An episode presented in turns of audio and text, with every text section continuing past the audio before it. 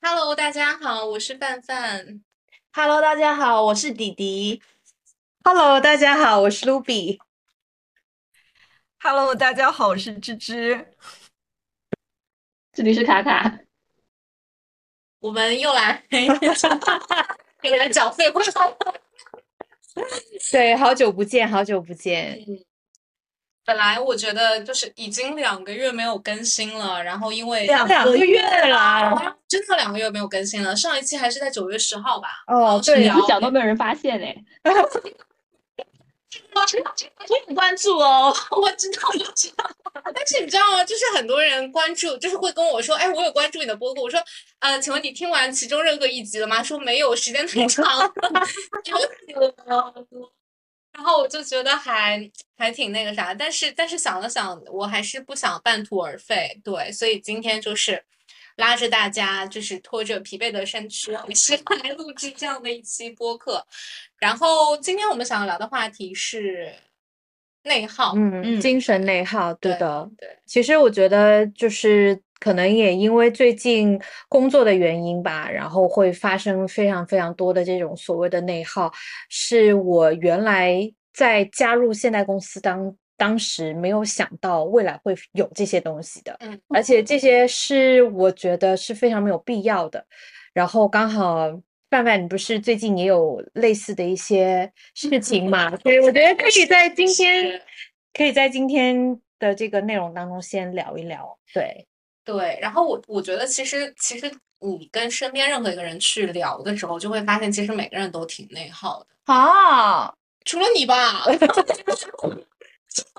对啊，对外发疯发出去，但是我觉得对外发疯这件事情。我我不知道，反正我是做不，我我是做不到。可能可能我会担心的是，如果我发疯了以后，嗯、我以后要怎么跟这个人相处？比如说，这个人他是你每天都会见面的，对，我可以礼貌的发疯。我有一个问题啊，教教我，待 会什么是发疯啊？大家定义一下。就是可能有什么情绪就直接发泄出去。其实我那怎么算发疯呢？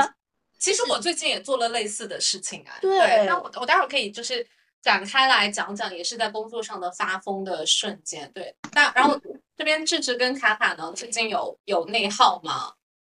我一般不内耗，我一般内耗别人是真的。你是别人的压力来源，对不对？没有啊，我是沟通啊，非常擅长沟通 啊。好的，礼貌的发疯。智智哦，没有，我提供建议而已。有时候我连建议都不提，我只是来帮大家发现问题。嗯。我我我觉得我可能是会习惯性的内耗，包括我的工作，就是它是需要我基本上二十四小时会去想一些呃方案或者怎么样，所以就是我觉得我就是一个持续消耗的一个状态。不过有的时候是会它到一个极限，然后我我我需要去调整一下，让它变得不那么负面，或者是给到我更大的压力。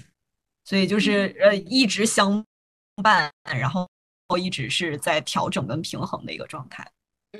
嗯，所以卢比要不要展开讲讲最近的，就是工作内耗上的一个小插曲，以及你的一个应对方式？展开说说。嗯、就是呃，我是这么想的，就是我在过往的工作经历当中，其实更多的是属于快速做这个决策，并且呃，你有非常大的一个。嗯，主动权是说，呃，你每一件事情你是怎么样去做的？也就是说，就算你是一个非常底层的一个员工，其实你你也可以把 plan 到执行进行的很流畅，对，一条龙服务。对，就是它它其实是没有非常多的，你要去每一层每一层的向上去汇报，然后跟这个过跟那个过这样子。所以我以前是非常有。所谓的这种执行力，或者是说，我觉得我在整一个沟通过程中，其实更多的是呃对着这个结果负责。但现在的话不是，就是现在也有可能是因为进了这种比较大的这种企业，其实我也能够理解，这种大的企业它就是通过层层的这种关系去绑定每一个人，然后让每一个人像机器一样的不断在运作，所以才会变成这么大的一个公司。就我觉得，因为你换一个小螺丝就很快，对吧？但是要换一个很大的部件，他就会觉得，哎，你好像变得有点不可或缺了。对对对，所以就是在这个过程中，我就会发现说，哎，我好像花了非常非常多的时间在说服我要做这件事情，或者为什么我不去做这件事情，又或者是说，我举个最简单的例子，就是比如说财务他会来说，你要证明给我看你不投放，或者是你不花钱，然后这个效果会变得很差。就是这我我觉得我我们都太能理解。对，对，但而而且你在讲的时候，我突然间想到一点啊，就是那个智智跟卡卡可以随时讲。哎，我觉得这个很像大公司的服从性测试，哎就是用嗯这样的流程跟不断重复的去审核的过程来测试你的容忍度。其实你有没有发现，很多人就受不了，直接就就走了对吧？对但是我们听多了这个事，我我觉得是这样子的，就是呃，当我在这个过程中，比如说像我刚刚说的这个案例，其实我会去从不同的角度去思考这件事情，因为我以像我刚刚说，我之前的这个工作，其实它的决策链路是非常短的嘛，但正是因为决策链路短，所以这个公司小，对，所以它的规模小嘛。嗯，就是相反的，就是我那天也是听了另外的一个播客，他也说，当这个公司非常大的时候，它就是会有非常多的这些规矩，或者是它就是会有非常复杂的这些流程，会让你变得非常的流水线。那当你流水线的时候，其实你的规模化就会上来。对规模化的上来，也就是说你的人力的成本就会降低。它最终要达到的目的是它变得非常的流畅，并且人员成本降低，并且这件事情是你。你这个人你拿走了，可以另外去换一个人，所以我觉得这个是大公司跟小公司它不一样的点，所以我后面我才慢慢的去接受说，OK，那这种所谓的内耗就是我必然要去接受的事情。对，你知道这个又让我提醒了一点，因为之前我也是听了另外一个博客，但他讲的是就是纳粹时候的事情，他就提到说很多就是比如说他他就是所谓执行大屠杀或者是这种集中营的人员，他被分配到的任务就是那么一小点，对他可能就只是说，哎，这个人去清点一下名单，那个人去只把他们赶出去，然后就是因为他把就很 SOP，对吧？他把这个 SOP 切的足够的细，每个人只是负负责其中的一小条，但是最终造成的结果其实是蛮毁灭性的。然后这些人全部通过了服从性测试，没有一个人对他做的事情提出过 question，然后对这个人来讲，他可能觉得他只是做了这一点，对对对，不对最终的结果负责，对我只是负责收集名单，就是对对对，就这样的大公司怎么就是很像这种，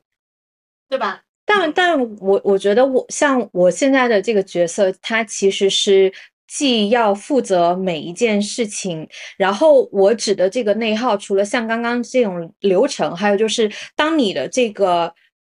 就是你自己的工作范围变得非常模糊的时候，那你的这个工作量或者是工作职责，那落到谁的身上，然后要去定义这件事情本身，又变成另外一个内耗的事情。嗯这个我有一个很经典的一句话，就是也是我们同一个公司另外一个很 high level 的人跟我讲的一句很经典的话，这事儿就叫做谁急谁干。哦，边界很模糊的时候，如果你是那个最急的人，你就干。对，谁看不下去谁去干一样的。是。是是是是，就跟收房间一样，我能忍，我觉得脏乱差我 OK，但假设比如说男朋友不 OK，他会先收拾，因为他受不了了。对，对，所以这就是，我就觉得说这样子的过程就会形成，比如说我为什么会觉得我会内耗的原因，就是来源于我对于这个房间容忍度是非常高的，然后呃非对非常高，我只能接受它是非常干净的，然后非常脏 sorry，对，就是我，我只能接受它非常整齐、呃整齐，然后干净，并且我进去的时候是我自己舒服的。那我对于工作来说，我也是这样子，我觉得接受不了任何一丝的差错，我也没有办法接受为什么这个人在他职责范围当中也干不好，那我就会花花非常多的时间来去跟他沟通，或者是我要去向上去管理，说为什么我要去做这件事情，我就花很多时间在这个上面，最终就会导致说，哎，为什么我就一直在耗耗自己？我停下来还是因为你很有 ownership，过于有你了很，把这件事情当成自己的事情。因为对啊我观察到的很多人是课题分离做得非常好的，觉得这个东西对吧？最后落地的结果，一我分不对到，对我分不到对荣誉，我也分不到 credit。哎，我就是这样哎。所以说到这，我其实想 Q 一下智智，因为因为我们三个就是我们四个人其实都是打工人嘛，但是智智其实是一个比较自由的一个自己创业的状态，是不是？所以我想听一下，那比如说像智智的话，会有类似于 Ruby 这样的一个内耗的情况吗？呃，非常非常，然后就是就像你们说的，你们在一个系统当中，就是会因为这个系统产生的内耗。像我这种艺人的这种简单工作方式的这种工作方式，就是我们在做项目的时候，我我是会，呃，最前端，就比如说在呃做这个创意的设计，从最开始跟客户沟通到最后这个东西。生产出来落地，它变成一个实物。对啊，全全是你自己做啊，这是。对，就是就是等于说这个全链路你都是要去参与的，就是每个细节你都要去替替他来考虑。那这里面就是呃。就是先从这个客户的这个需求，他从预算上，包括时间上，他都会有一些框架在里面。那呃，我的任务就是帮他在这个呃时间、这个钱的这个范围内，帮他做到最好。但是这个过程当中，就是因为每个环节都很琐碎，就比如说设计方案，我们都通过了之后，如果这个东西是是需要实物去做出来，比如说很简单的一个印刷品，那。那就是呃，我我我们就要又又要跟第三方的这个制作的这个这个呃供应商或者是印刷的这个这个厂的这个呃负责人来去沟通，然后呢，这里面就是会又有很多就是细节的问题，比如说打样怎么样，颜色是不是 OK，然后但是有的时候这个把控的这个细节，比如说。呃，客户说我这个东西就是很很着急要，我这个时间就是有，就是很有限，就是必须要在这个时间范围内，我要把这个东西都做出来。然后，那因为如果想要把控品质跟质量的话，那就是它就是需要我，呃，打样测试也很多次，然后颜色也要去跟很多次，然后才能够最终结果是保证它是。呃，相对来说比较好的一个，但是这个步骤是你不喜欢做的，对吗？就是你可能我听下来你会觉得，比如说设计这一块是 OK，但是就是涉及到一些很旁支的步骤，你就会觉得对你来说是一种消耗，对不对？嗯，其实也不是，就是其实就是。最后把控就相当于是品控，你能把它控制到一个比较好的一个状态，其实也是我们希望的嘛，就是希望最终它呈现的状态是好的。但是往往比如说时间有限，然后它钱有限，就是工厂就不能配合它来做这件事情。那意思就是这个就是你可以呃把控它质量的这个。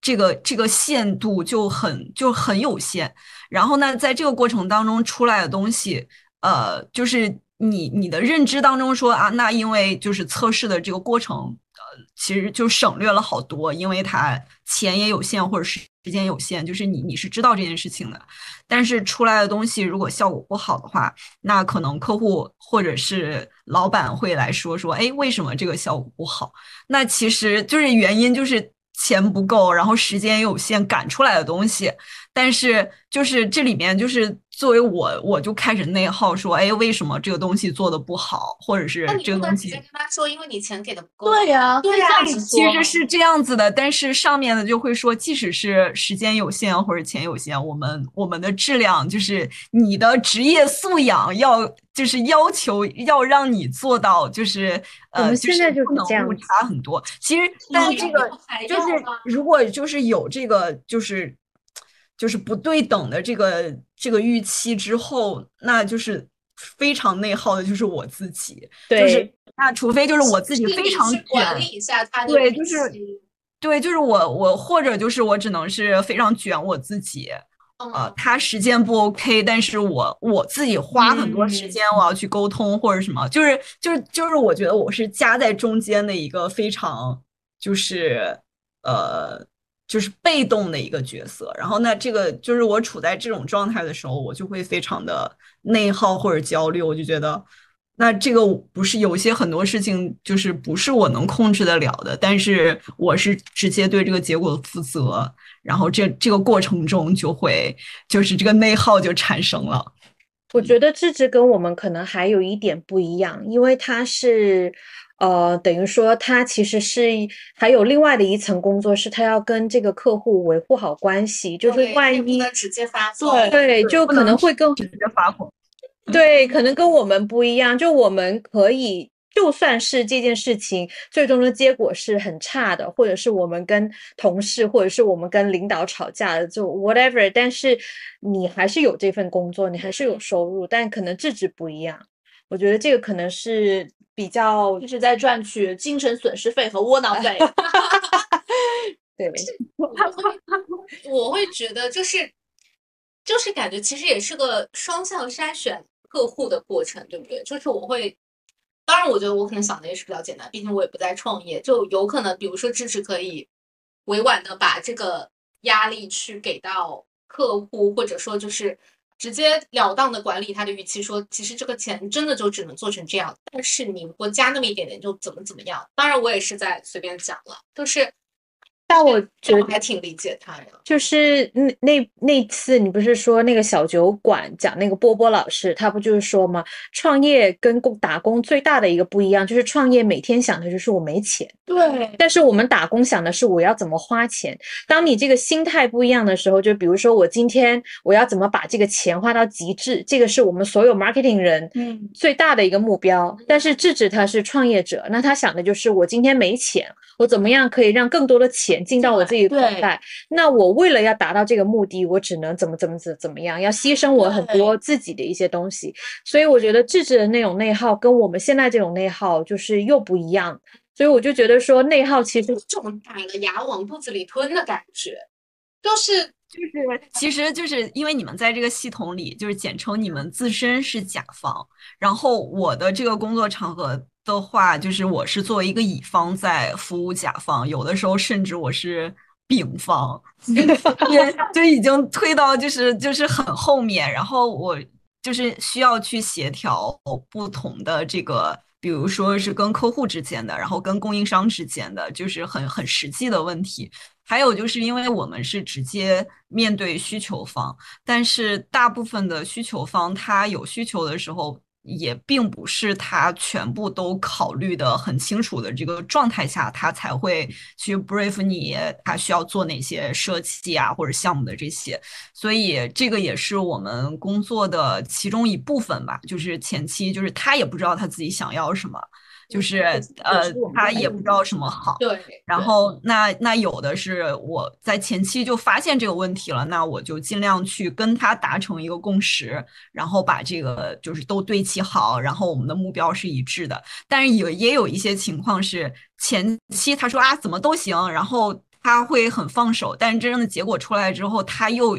开始说：“哎，是不是这样也行？是不是那样会更好，或者怎么样？”他就是中间他又有动摇，或者是他又想，就是他他自己的就是想法呀，各个方面他就是没有一个很清晰的一个脉络的话，他就会很容易去说：“哎，这样是不是也可以？那样是不是也可以？”那就会。到后期，就是你会陪他一直在去内耗、去消耗这个东西。对，这个也也会是这样。很多 marketing 的人都这样。其实很很多时候，包括有时候我也不知道我到底想要。对，其实有时候我感觉我们跟 agency brief 的时候，一开始我也是给予足够的空间、创意空间跟尊重，让他们先大致 brief 好。就我们每次开会可能就十分钟，就也不要占他们时间，就想要说有这么个东西。大致这个样子就 OK，然后发几个 reference 过去，然后可能就是收到的时候就跟我们想的会有一些偏差。就是我觉得最好的办法就是只跟就是固定的 agency 合作，对，是我们会逐渐有默契。是是是，对对对。但是跟固定的 agency 合作会有一个问题，就是 agency 它不是会。就是他，我的感觉，他可能不是不仅仅是偷懒，还有就是他会有惯性。比如说，我举个例子，呃，我之前呃有合作过一个呃叫什么，就是效果投放的一个比较好的一个 agency。那那个时候，在那个市场环境当中的那一种，就是那个 level 的预算，我们是可以产出一个比较好的一个效果。嗯比如说 ROI 是五或者七，这个是完全没有问题可以达到的。但是，一旦你跟这个 agency 长期的合作非常顺畅以后，他就会带着这种思维惯式，就是它当然会减少你的内耗，对不对？因为你不用再去跟他去纠结很多细节，但相反的，你做出来的效果就不会是刚刚开始的那种，就是非常针锋相对的时候，你们出来的那种效果的那么好。所以我觉得其实我觉得这是不是人性啊？就是有一点你记不记得 Melody 有一期讲大脑，对吧？对你某一项东西形成 routine 之后，你就不思考了。，exactly 就就是这样子的跟别。人合作的时候也是，包括有时候，就就比如说，甚至有时候你像什么，你你老跟老去一个一个菜场买买菜啊，他就会开始想要宰你，或者说对没错东西，啊多哇，就是习惯还挺可怕的。他就会觉得，哎，我好像已经很了解你了，我对，不需要再在你身上 put more efforts，但这个时候危险可能就存在。是，的，所以我我还是会觉得说，比如说回归到我们今天的主题，嗯比如说我们想说的这个内耗，它实际上它其实是一个度，就像刚刚志志说的，很有可能我其实，在内耗的过程中，我需要不断的去调节自己嘛，但是我最终的结果，其实我是想要好的这个。呃，比如说我想好好的设计，或者是项目效果好，或者是我能呃挣到更多的钱，那我觉得说有些时候所谓的这个内耗，它不一定就是一件坏事。我觉得每一件事情它都是有两面性，我们都可以看得到。我觉得这个才是我们要去真正去面对这个所谓内耗的一个。是吗？对，是的，对。嗯但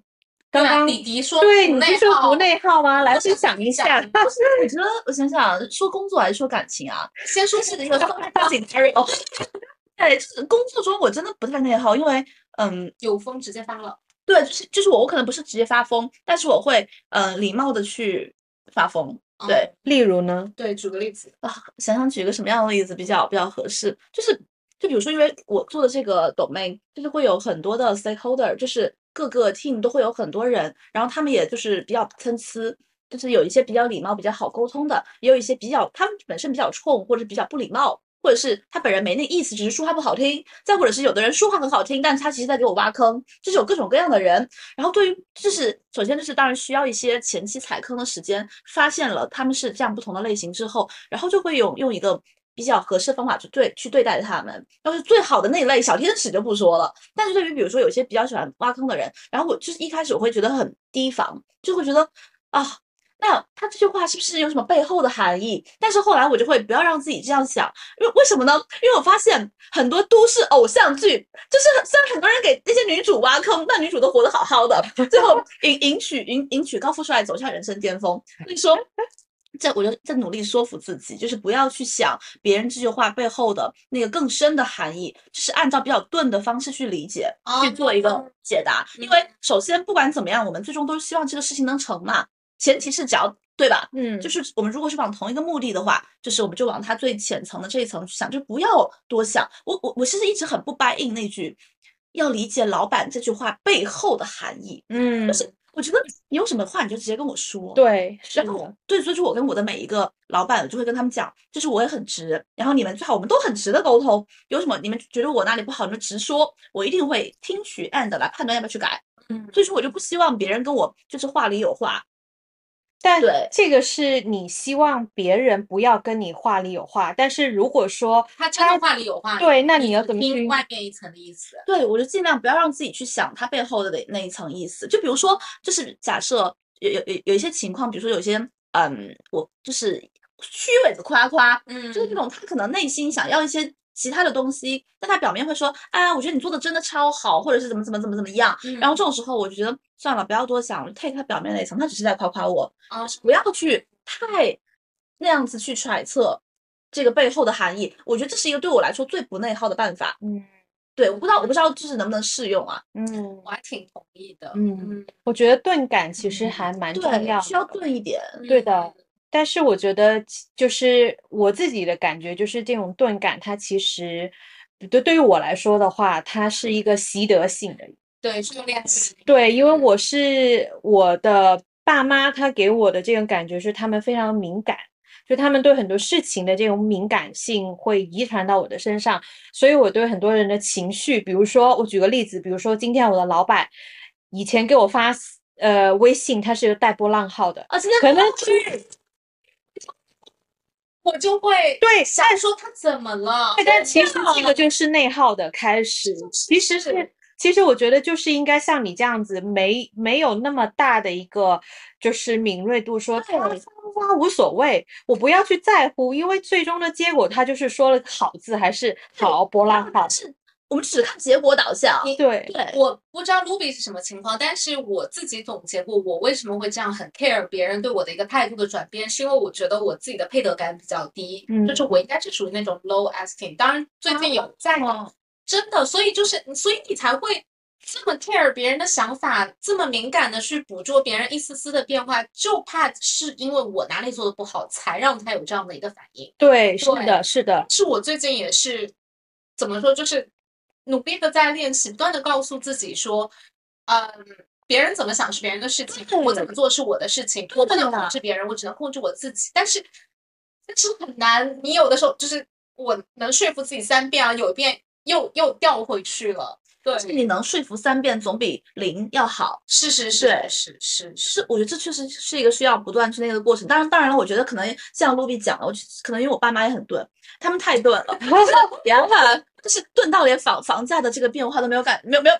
那个都吃不上肉的，你知道吗？那个 对，就是他们很钝，所以说在被他们教导出的我也很钝。就比如说，嗯，这我不知道这个跟钝不钝有没有关系啊？比如说小时候，啊、我学钢琴是因为我真的很喜欢钢琴，嗯然后就是比如说考级，其实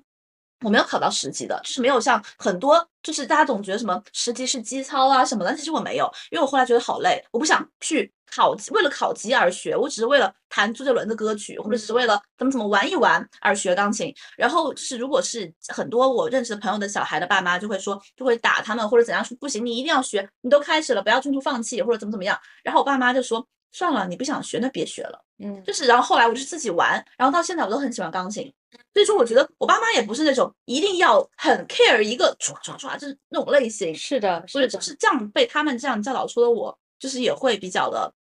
就是钝一点，或者嗯是比较自由，就不要那么的 care 别人，就自己开心最重要。我觉得挺好的。对所，以就是，其实我听下来，其实就是所谓的这种内耗，有些时候其实是天生的。就比如说，呃，我自己，比如说像我爸妈他的那种感觉，就是跟你刚刚说的是一样的。因为我爸妈他们非常在意别人对他们的眼光，他从小教育我就是你不要与众不同，你要做跟其他人一模一样。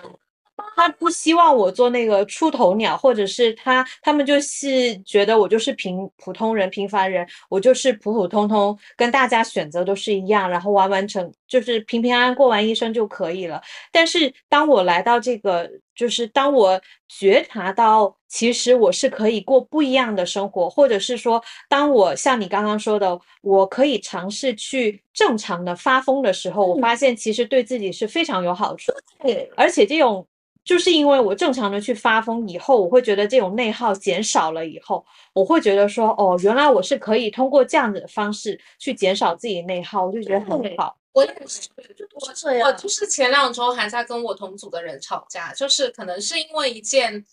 他惹得我很不爽的事情。然后呢，可能如果放在原来，我会维持面上的礼貌，就是我我不会像，因为我回避冲突型人我格。回避冲突，但这次我可能就会在直接我们整个组的大群里按他，问他说为什么要这样做。然后当他跟我刚回来的时候，我又会毫不留情的刚对对，就是应该这样啊。原来我就会想说，哎，我这样做会不会显得我很就是很对是的别人会不会不喜欢我？但是我们就应该做一个有礼貌的碧池。是是是，但是就是 就是自我说服我自己，我想说，我管别人怎么爽，我自己乳腺通了最重要。就是这样。是是对，是。是的，对，我非常同意的。好，那工，作上我是我是觉得就是就是对于每些每个人来说，就是他内耗的那个点不一样。就比如嗯说，就是我可能内耗的点在于我比较在意的事情上。就嗯是有一些，比如说跟同事的关系，或者是跟同事的工作相处上，我这个方面我我不内耗，但是对这个刚才提到对这个结果负责，然后这个东西怎么样，然后我这个这个对我来说很重要，它跟我的工作相关，然后我会在这个方面上，就是我不可避免的会去思考更多和内耗，但是就是对于就是我感觉每个人都有自己内耗，就是很在意的那个点，所以他才会内耗。嗯，对的，对的。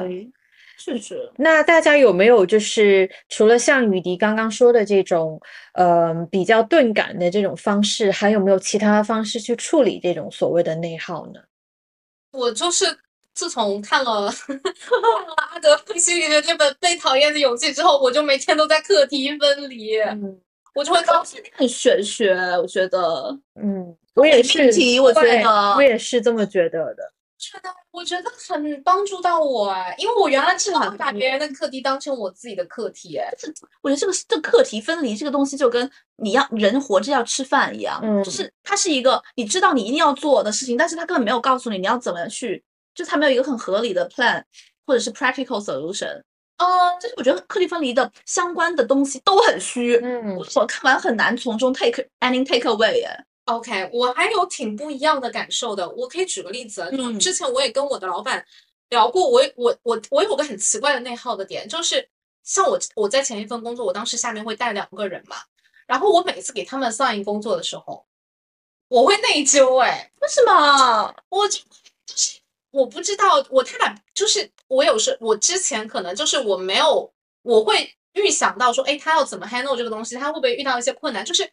我别人都说我给帮助的时候，我就提供很多帮助，因为我把我就是完全把别人的课题挪过来当成我自己的事情了。但是这样面面临的结果是一，对方可能根本不会 take 你的好意；嗯，二，你给的方法也不是一，他可能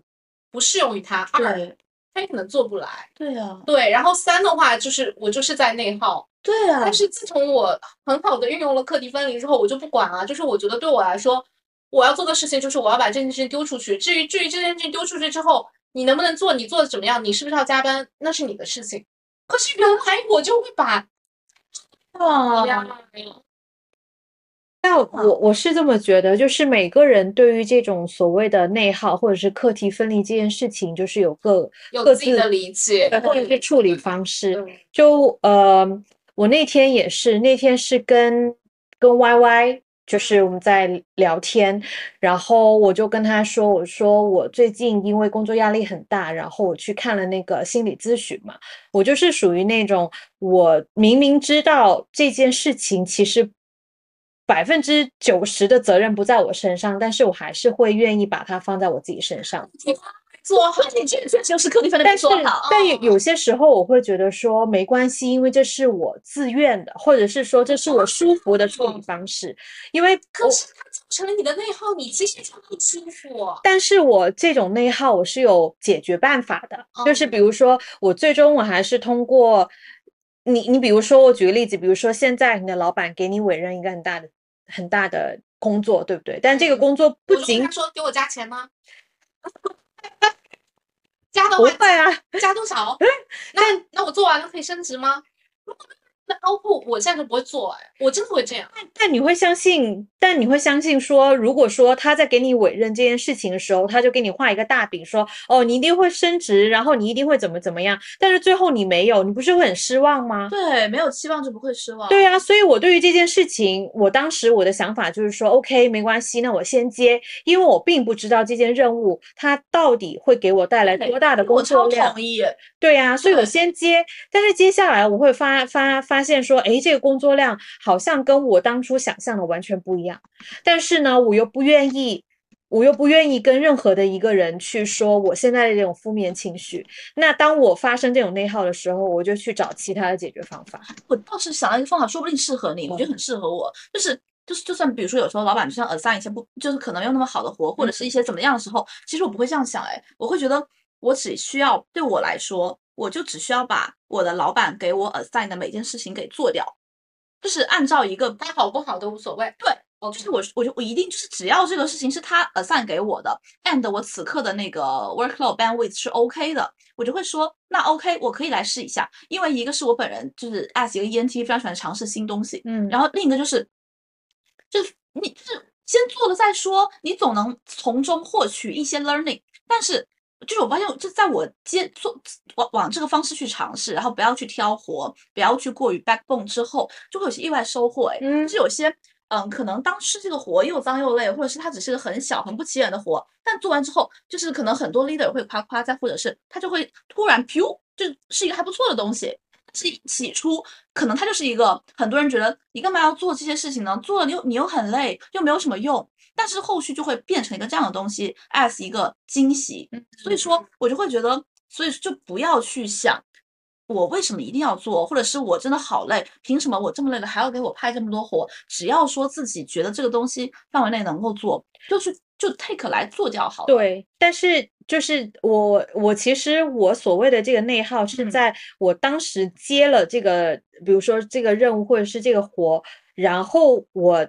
突然发现这个工作量突然变大的当下，嗯我没有办法处理我的这种情绪的时候，我会。找一个解决方法，然嗯后找到这个解决方法以后，比如说我跟我的心理咨询师我聊完以后，我就会发现说，哦，原来我是可以从另外的一个角度想，我甚至是找了我就是其他大厂的朋友，他跟我一个非常好的一个建议，就是你要想说你现在接到的这个任务是你向全世界在展示你的工作能力。就是你要去从这个方向想，并且有没有想过，为什么这么重要的事情会交给你，而不交给别人？对，我同意如果说当你把真的是可 是我听起来像是在给自己打鸡血啊！就是是你你先不是对啊这样就是我听下来，那那那 Ruby 讲说，他其实是已经在觉得这个工作量很大，开始有点内耗的时候，我就想说，为什么不可以把就是你 over 的那部分工作量抛回去或者抛出去呢？就是我我会觉得这两步是可以同步进行，一很难哎。一方面给自己打鸡血，去把这个东西吃下去；另一方面，及时的去求救，及时的去，因为我我不觉得这显示你没能力，或者说好像哎你接了一个自自己不该接的东西，就是求救，反而是给别人一个机会来帮到你。这也是我今年学到的一个东西。因为我原来我也不喜欢求救，我会觉得这是示弱的表现。后来我发现这不是，别人不会觉得你弱，别人反别人反反而会觉得你给了他一个机会，让他来展示他的价值。但关键点就是在于我尝试了，但是人嗯家就说行，你不行，你这个都是两个你都要做的，那哦我就觉得没关系，那我就做好了，哦所以我就是啊对吧？所以我就会觉得说解，OK，没关系，那我先耗着我自己先呗，嗯反正我我我当时我的想法情绪上就可以做一个疏导。对，但我对。最呃，我最后最终想通的那一点就是，我又不是凭这个工作吃饭。我觉得嗯，我觉得就算我没有现在这份工作，我现在到市场上我还是非常吃香的，嗯所以我不在意。我的很多打工姐妹们都是这样想的，我觉得大家都逐渐觉醒了。对呀、所以所以我就不会被公司 PUA 啊，对呀太 PUA 了对我觉得有个问题啊，嗯那现在你还就是你自我管理了之后，你还在继续做这份工作，那这个不是等于你自己 PUA 自己吗？谁让塞给你这份工作是他自己，他没有预估好这个工作量，当然要 push back 回去啊。其实这也是我的问题，就是很难哎，就是有时候光讲啊，就是我真的做不了啊或者。是一阵一阵的，嗯就，是运动，就是我觉得可能，比如说对我们来讲，过嗯了十二月十三号之后，就是我们就可能可，比如说休一个大假，给自己一个放松，或者是这样十。二月份就会加班很多啊就。是一阵，就是比如说我在十二月十三号就是分水岭，在那之前可能我要加班很多，但十三号之后会大休假、大大嗨起来。对啊一，balance，其实我也没有匀下来，每天其实工时是差不多的，嗯，对啊，哦，是一直是用一些延迟满足的这些小的东西来让现在的自己先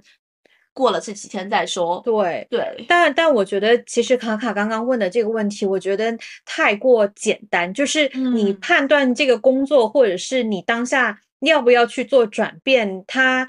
就是我刚刚说的这个工作量，它不是唯一的决定因因素。不是说这个工作量加大了，我没有办法丢出去，然后我就要离职。就是不不一定说我现在 PUA 我自己做这件事情，然后导致我现在心情不好，或者是我要找心理咨询师，我已经到达这样子的程度，然后我就要离职，就是它不是一个因果的关系。我是觉得说，我也没有呃说是因果关系啊，我只是说 push back 就等于离职吗。那这样子的话，这个公但是因为你因为你尝试过 push back，但是你的结果对，因为你的结果就是没有人能够帮到你，或者是说，比如说你其他的同事是不会接这个事情的，那这个事情丢在这儿没有人做，最后 blame 的人还是会是你啊。哎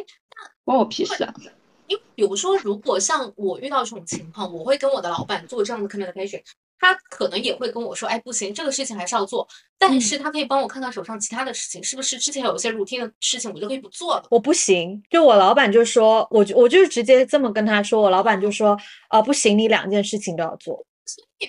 所以我还是看人有，问题啊？都这样子的话，那你为什么要为他工作呢？这份工作伤害你的精神，伤害你的肉体，还让你很不舒服。他给你很多钱吗？买断你的灵魂了吗？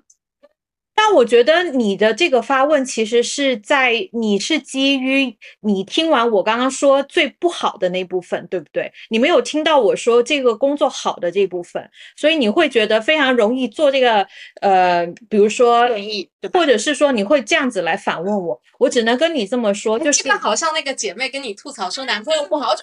然后这样对啊，男朋友不好分手啊，一是，定然后这个道理啊。那但是对对，就像我刚刚说的，我就像我刚刚和你说的，他不是最终决定我要不要离开这家公司，或者是要不要继续工作的最主要的一个原因，因为发生这样子的事情的概率跟他的这个。频次它不会特别高，而且很有可能在我老板他在接这个项目的时候，他自己也不知道。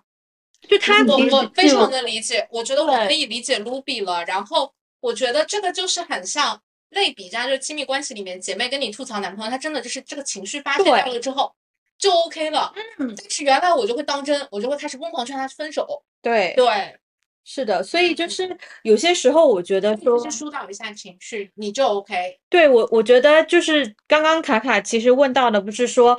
这份工作是不是给了我很高兴或怎么样？我是觉得说现在的工作的这个内容，呃，本身它其实没有给到我非常大的一个成长，但是我会通过其他的方式，或者是我通过跟别的人去交流，我能够获得我想要的东西。但是我觉得我跟现在的小伙伴一起合作，我自己能够成长很多，就是在人际关系当中，我能够，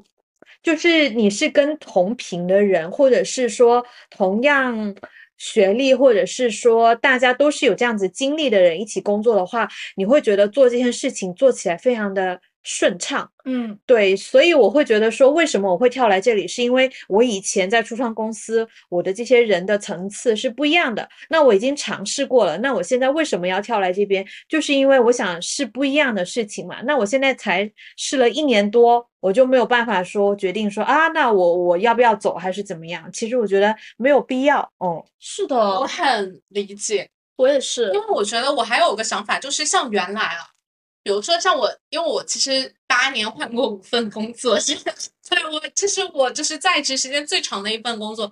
然后我有一个感受，就是之前我可能遇到一点点小困难，我就说妈的我要走了，对，对吧？跟我一样的。走了之后发现，哎，他妈的又来个困难，我又要走了。然后其实其实我后来反过来去想一想，我觉得当时的那个困难，它可能真的不是一个很大的、很决定性的，可能像卡卡讲的那种，就是真的已经很很严重的 hurt 到我，就是我再待下去，我人可能就疯了。其实，在那个程度上，我只要一个 emotional 上的缓解对对，过去就好了。对的，可是当时我每次都选择了逃避，我直接就跑了。这样所以这一次我打算尝试一些不一样的。嗯，对，所以我觉得你刚刚在讲的过程中，我就想到了这一点，我觉得我是有点同意你的。嗯对，有真的太太那个但是我们要稍微暂停一下，因为已经快超时间了，然后我重新发一个那个会议邀请，好不好？好，稍等一下。好的，嗯，我 是好，嗯，我要先吐槽一下腾讯会议，这个会议就只能让我录一个小时，万恶的资本家，笑死了。好，然后我觉得刚刚嗯，我们都分享了很多，就是最近工作上的内耗。嗯然后我不知道大家最近生活中有什么，就是有有有任何内耗的一些经历吗？我想，我可能想先 Q 一下智智。这是在吃东西，哈哈。生活上也一直有啊，啥？就是我现在还没有结婚这件事情，其实我是啊，是不是会有那种内耗？嗯，为什么没有结婚要内耗？就是传统的这个社会的价值观啊，年龄到了没有结婚的这个事情。虽然我现在就是我会处理的很好，但是我偶尔还是会因为这个去去焦虑的。嗯，焦虑什么呢会有焦虑自己没有在这个传统的社会价值观里，没有在这个传统的赛道上 有一席之位。没有在这个传统的赛道上没有参与。你可太幸运了，好吧？笑死了。其实是我我对我自己来说没有什么，可能我这这方面的焦虑是来自于我父母的。嗯，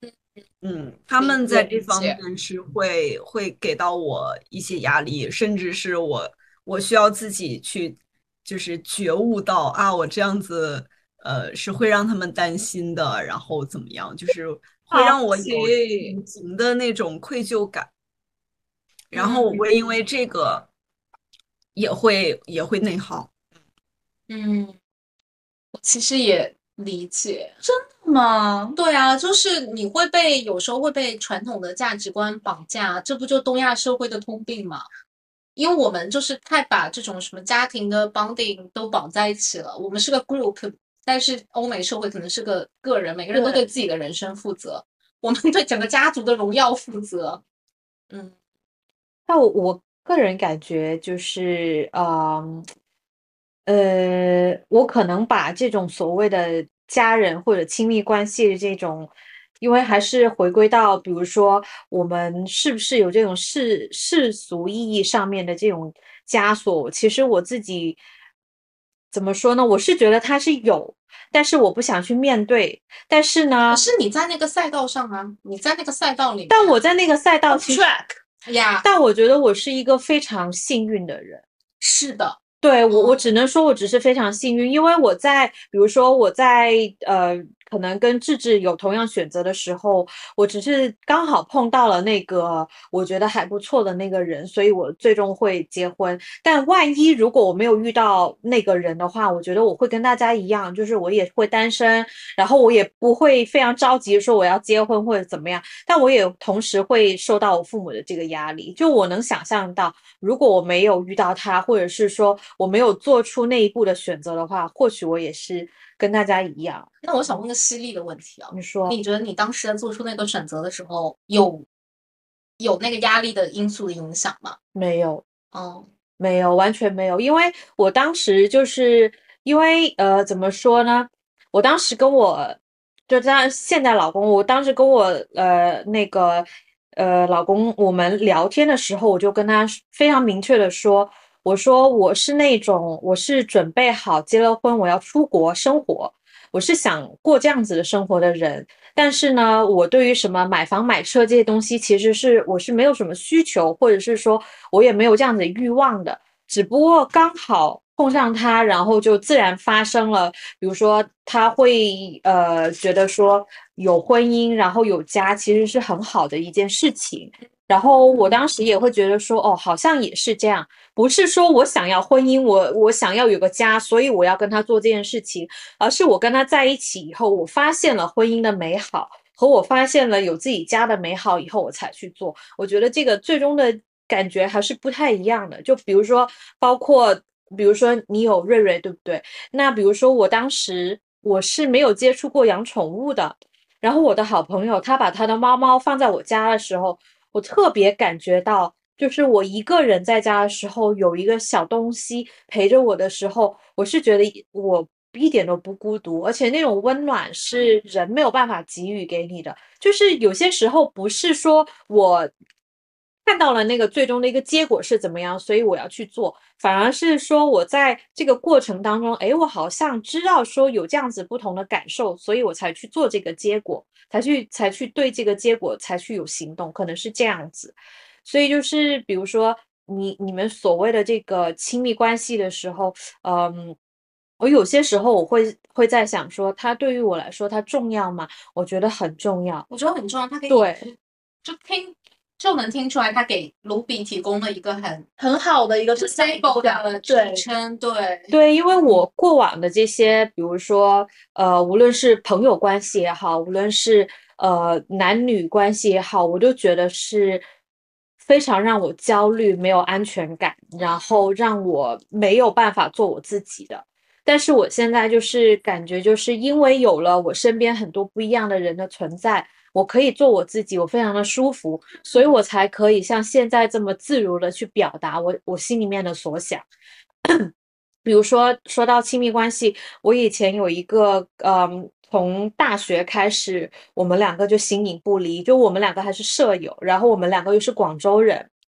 然后她又是我那个时候闺蜜的高中同学，嗯所以我跟她关系很好。然后我们还一起去了非常多地方，我们一起去了美国游学。就是我当时就觉得说，他应该就是我一辈子的好朋友。对，我当时嗯真的是这么认为的。但是，呃，当我来了就是上海以后，我就会发现说，我们的选择已经开始不一样了。他去美国念书了，我选择在上海工作。然后，反正就是等他从美国回来以后，他就找了一份他自己 dream job，就是他去了 Sara 工作。然后他就会觉得说啊，我现在进了 Zara，呃，Ruby 你可以怎么怎么怎么样，就是他就会开始有一点点像是要控制你的人生，对你俩在一个 track，但是对其实你们已经变了。对，然后我我最记得就是当时我有个非常小的一个梦想，因为我很喜欢美甲嘛，嗯，我当时我就跟他说，美甲店啊，对，我当时我就想开美甲店，然后刚好我那个时候又有个就是以前的同事，他和我说，呃，你现在就是加盟美甲店，其实很便宜，就二十万，就二十万，大概两年你就可以回本。我就觉得这个生意很好啊，而且又是我自己喜欢，我就把这个生意跟我的好朋友说，然后我的好朋友就说，你不要做那么 cheap 的东西好吗？就粤语说很 cheap 就是很 low，对，很 low 的东西。他说你不要做这么 low，一点都不符合你的呃社会地位。我在想，我有什么社会地位？你说我的社会地位是喜欢做美我想开奶茶店，对啊，但所以当时我当时我第一，十万块钱就能。对，所以我当时的感觉就是觉得说，你到你的底价值观跟三观已经变了。对这样啊，你到底是真的喜欢我这个人，还是觉得说我只是你的？match 你 match 他的社会地位对，呀，对，所以我当时我就有了这样子的一个疑惑嘛，但就是最终的结果就是我们因为了一件非常小的事情，就是他呃要去出差，然后他把狗狗放在我这边，嗯然后我每天帮他很好的去照顾他狗狗，然后反正 anyway 结结果就是他要拿回他狗狗的时候，我就发了一个微博，还是发了一条 Instagram，然后就说啊、我会想念我的什么狗狗，因为我真的把它当做是我自己狗狗这样子呃相处嘛。然后我的朋友就发飙，那个时候我记得特别清楚，我跟我老公我们去旅行。他是我在旅行的那个地方，他是凌晨三点给我发了二十多条信息，他说凭什么我的狗变成了你的狗？我然后他说，呃，反正他就说了很多。他说什么，呃，因为那个时候他把狗狗放在我家，我是租的房子，我准备要搬去另外一个地方，所以我家里是非常多的箱子。然后我就跟他解释，我说我不把你的狗狗放出来，我就放在笼子里面。但是呢，我把它放出来的时候，我就只会放在我看见的这个区域。我说你不要介意。然后他就说我在炫耀我有自己的房子。就所以，我当时我我我那一刻我就觉得说算了，我就觉得说这么好，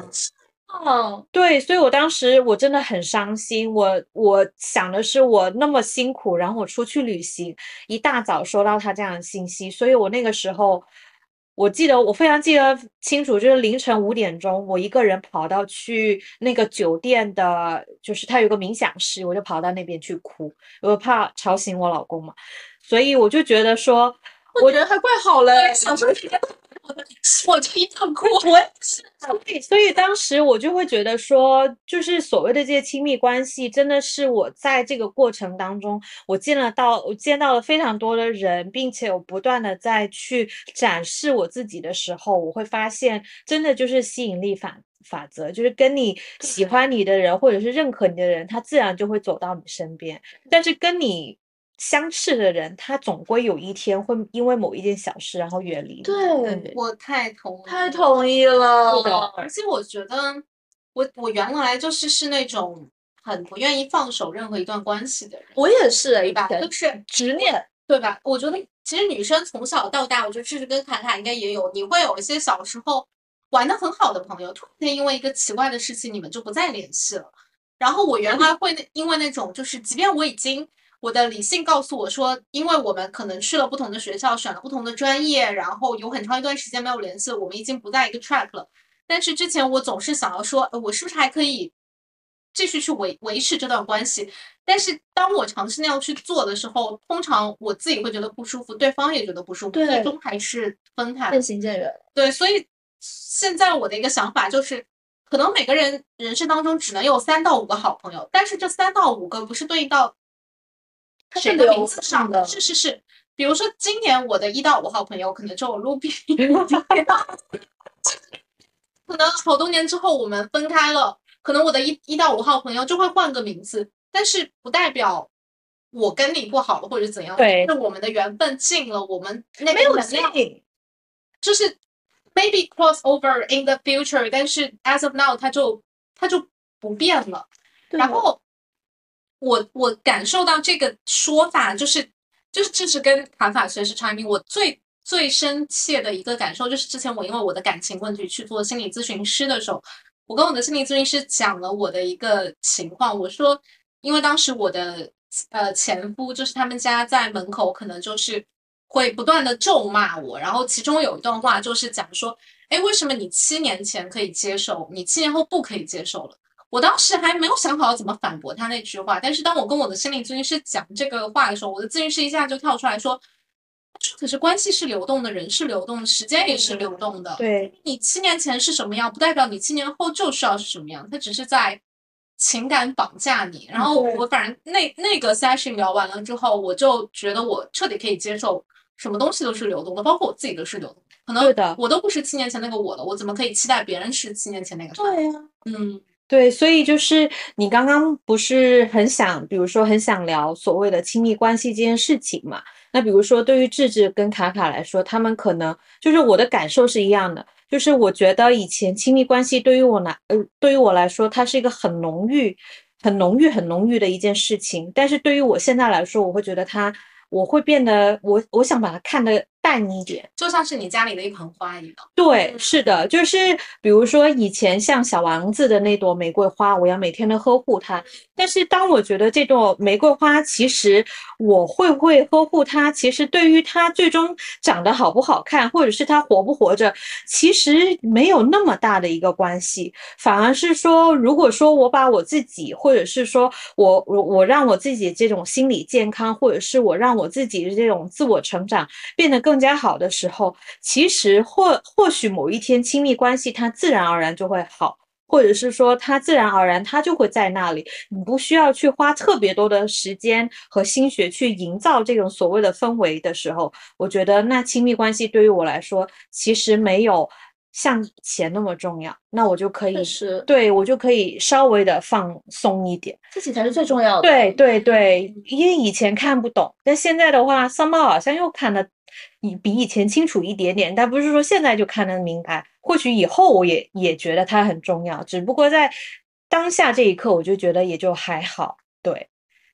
我同意。嗯，我觉得我原来就是把很多的精力会放在，尤其是异性恋的关系上面，对，对但是现在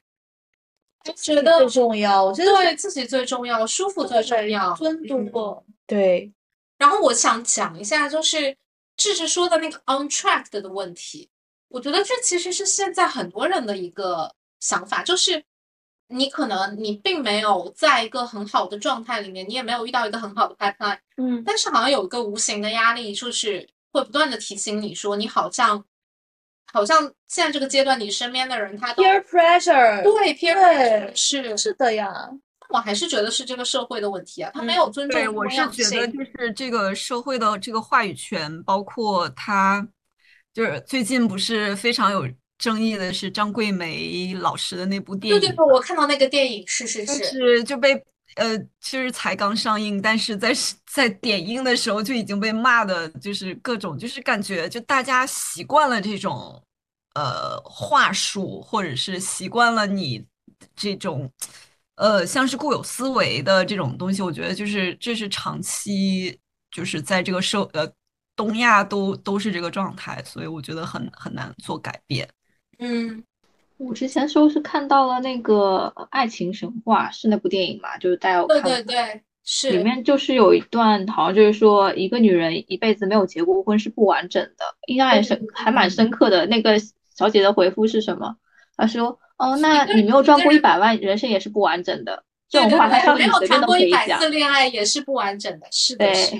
就是这个可以随便的讲，就是嗯只是因为在结婚，在所有的这些胡说八道里面，应该是最容易实现的。就是如果你想结婚的话，嗯。速度，我其实之前还跟我妈讨论过这个问题，我说人为什么要结婚？我妈就跟我说，结婚啊，对啊，这个对吧？就是我觉得哦我们老一辈的，我我爸妈那一辈的观念就是好像别人做什么，他也是做什么，但是他从来没有想过结婚是为了什么。对啊，嗯，对，一般都会说大家都结婚啊，为什么你不结婚？对，对，但我我我我就我就会外套回去，对，你会怎么说？就是因为因为他们以前就会这样跟我说，然后就是当时我我妈就跟我说，就是让我赶紧找个男朋友，嗯我就说怎么着找个像我爸这样，然后每天来气我是吗？我妈就闭嘴了。然后后来就很搞笑的是，我跟你知道我这样跟我妈说，我妈就说你爸其实也还好 啊啊。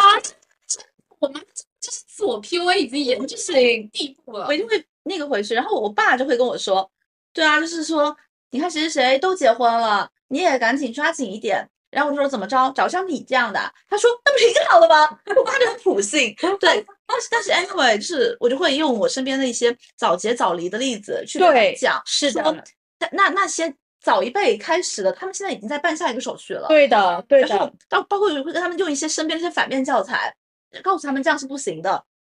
然后就是，但是他们能能不能听进去是他们的问题，但是我就会这样这样说，对。然后他们再这样，我就会说不行，你们再这样骂我，那那怎么着？我现在去死，我不不活了。你是什么公式回应？对，说你们这样我就抑郁了。然后就是这样去跟他们讲，然后就是之类的，用一些比较极端的方式跟我爸妈沟通，反而还会比较奏效。所以还是我觉得还是要坚持自己。对，你你刚刚不是说我很多人没有自己了，你知道吗？当然，当你决心有自己之后，就很难了。嗯，对，我当时就是我爸妈就是催我生小朋友这件事情，我我当时举的最最好的一个例子就是我们有一个大学同学，然后那个大学同学他都已经结婚离婚，结婚离婚两次了，我嗯就我就直接跟我妈妈说，我说你希望我们成为像她一样的女生吗？还是说你就希望我可以顺其自然，开快快乐乐、开开心心可以过？然后就是当我跟我妈妈说完这些道理的时候，她也没有任何的 comments，她就觉得好吧，那那你就这样子。就是我是一直不断的在向她灌输这种对所谓的就是现代的这些女性对于婚姻或者是对于生育的这些这这些事情，我就经常跟我妈妈说，我说你看现在整个自然环境这么差，又疫情又日本核污水，你想你的就是还孙子出来了以后，他就会面对这么差的环境嘛？哎，我妈是这个观点，然后她不会劝我生小孩。对，然后我妈妈她就说啊，那你就是你自己决定吧，就是她已经能够接受，因为她看了很多这些东西，看了非常多的这些新闻，她觉得好像这个世界不再好了，就她自己也慢慢的觉醒了，所以对她也妈也也就没有再催我了。是，我觉得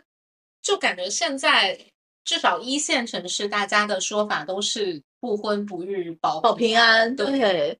那我觉得养个小宠物还是还是挺然后我妈还是挺需要的。我妈的核心理念就是，她可以不要我生小孩，因为就是刚刚像卢比有讲的这种，她她完全同意。但他就说，但是他很担心我一个人在外面没有人陪我，没有人照顾我。我说，啊，那你倒是想多了。我每天都有不同的朋友跟我一起玩，而且就是如果想约会的话，是有男孩子可以一起玩一玩的。就是你不要往这上面想。是这对，就我就是 address 可能他的那个问题。对我对们的爸妈是挺难想象现在年轻人的生活的。对嗯，就是有一次我就是晚上喝多了，九点钟，我舅舅给我发了条消息，我没有回，因为当时外面喝酒。然后当天晚上，我妈就给我打了无数个电话，然后到第二天早上，然后就是就一一定要破口大骂，就说我为我为什么不回他们消息，然后发了一堆话，然后就是他特别就很着急，然后我就只回了一句：“今天开心，跟朋友在外面庆祝，没有看手机。”然后他后来不管在说什么，我都没有再回复任何他的消息了。然后，但这个事情过了会儿，我妈可能自己想通了，也就过去了。嗯就是不要理别人的这种发疯，或者是别人的突然 overwhelm 的这种铺天盖地的情绪。过段时间他自己想通，他就他就过了。对的，对，其实也是，你越回应父母，他就着急就就是就杠上了。对对，他越觉得他说的话有有利。对对，是的，就不要就不要那个去正面刚。是的。所以回到你刚刚想聊的这个所谓的亲密关系，我就是觉得它就是像你说，它就是流动的。对，或者它是家里的一盆花。对，就是它，它不仅仅是发生在异性关系嘛，同性关系、父母关系，甚至是有些时候，就像我觉得亲密关系，甚至是是你自己愿不愿意面对你自己，我有些时候都会觉得它就是亲密关系。是，对的，所以我就觉得说，对，嗯，不用那么的在意吧，我觉得呃就随他而去吧。嗯范范要不要开始聊聊一个我们都非常万众瞩目的话题？但我不知道该怎么聊啊，有什么好聊的？就是我会觉得，其实我想讲这个事情，或者说我之前会听很多跟这个亲密关系相关的播客，或者看很多的书，是因为我总是抱着一种好学生的心态，就觉得我之前交错了试卷，填错了答案，那我是不是重新去看一遍参考书，我可以去补考。呀补考或者重新考？那我我已经是重新考了，我就是。在不断的 dating 的过程中，发现其实对我来说还是内耗大于获得。对，所以我最近的一个想法是，我都觉得，就是如果单指男女感情上的亲密关系，我都觉得我不需要了。就是，如果你把情感需求跟生理需求拆开来的话，那生理需求可以通过男女关系解决。情感需求，就比如说跟我的小猫，跟我的姐妹，它其实会比跟男性互动更好啊，嗯，对吧？因为我也不想付出情绪劳动嘛，对。所以，但是我知道我这种想法是很不健康的。是吗？我觉得很健康啊。我也觉得很很健康啊，真的为什么？很健康。我觉得现在普遍的就是东亚的价值观里面，就是他会把家庭、爱情。呃，婚姻这个就是放在一个重中之重的一个一个角色里面，就以至于张桂梅这样的一个人物角色，就非得要让他给他配置一个王夫，然后他的精成为他的精神支柱，才他们才觉得这个是合理的。但事实是，本来就是这个感情是有很多种的，嗯，没有说这个必须这个你的你跟你的伴侣的这种。婚姻的这种感情，或者是这种伴侣的这个感情，它是最重要的。这这是人，就是这个是社会自己构建出来的这个这个知识体系，就告诉你这个很重要。但是其实很多情感都很重要啊。对啊，我同意。是，就像这是你也会感受到压力一样。我觉得很多时候你会感到压力跟焦虑，是因为当你发现你身边很好的女性朋友，她们都进入婚姻之后，其实你你不可以否认，她们势必是要抽出很大一部分时间去陪他们的家人的，对不对？嗯，你身边所有的朋友都在那个家庭关系里，你就会在想说，那那那如果他们不能出来陪我，对吧？那有时间会这样想，是不是？那那个时间，那我是不是也要去找一个这样的男的，或者怎么样？那你就比如说有五个朋友，那你就安排好每一个朋友。对，这是这是我最近的 solution，但是这对我来说也是一种内耗嘛。不会啊，而且像刚刚你说的，朋友是流动的，这一批去去结婚了，去生孩子。他从你的世世界中走出去，我有时候会有点奇怪的吃醋，我就会觉得奇怪，对不对？我就会觉得是这样，是吧？我就会觉得你为什么姐妹时间不好吗？为什么一定要陪你的男朋友跟老公，对不对？包括对吧？我们有一个姐妹嘛，都要陪她的 fiance，啊，我又不能说什么，我又不能跟亲密关系不重要，就是。你看，像卡卡刚刚不是说吗？他不理解，但是尊重呀。是的，我也尊重嘛。是这个东西，我觉得是一阵一阵的。就是我我在对吧？就有时候，然后你就会有点伤心。对的对的。然后你会觉得自己错付。对。然后你就会只想找也单身的姐妹玩。对对吧？就至少我们都是平等的。我而且我我通常是我是可以为了姐妹割男的。那我不好说。对，因为我觉得真的一阵一阵的。就我现我现在没有男朋友，都是些比如说男嘉宾的时候，那我可以为了之前为了姐妹割掉男嘉宾是没有任何问题的。对对，但是 once 我一旦进入了一段是是是，我能去理解，我就会成为像要陪 fiance 去一样的这种行为，我就会觉得，哎呀，那我还是要对男朋友好一点，就是他怎么怎么怎么样的话，我还是需要给一些 feedback，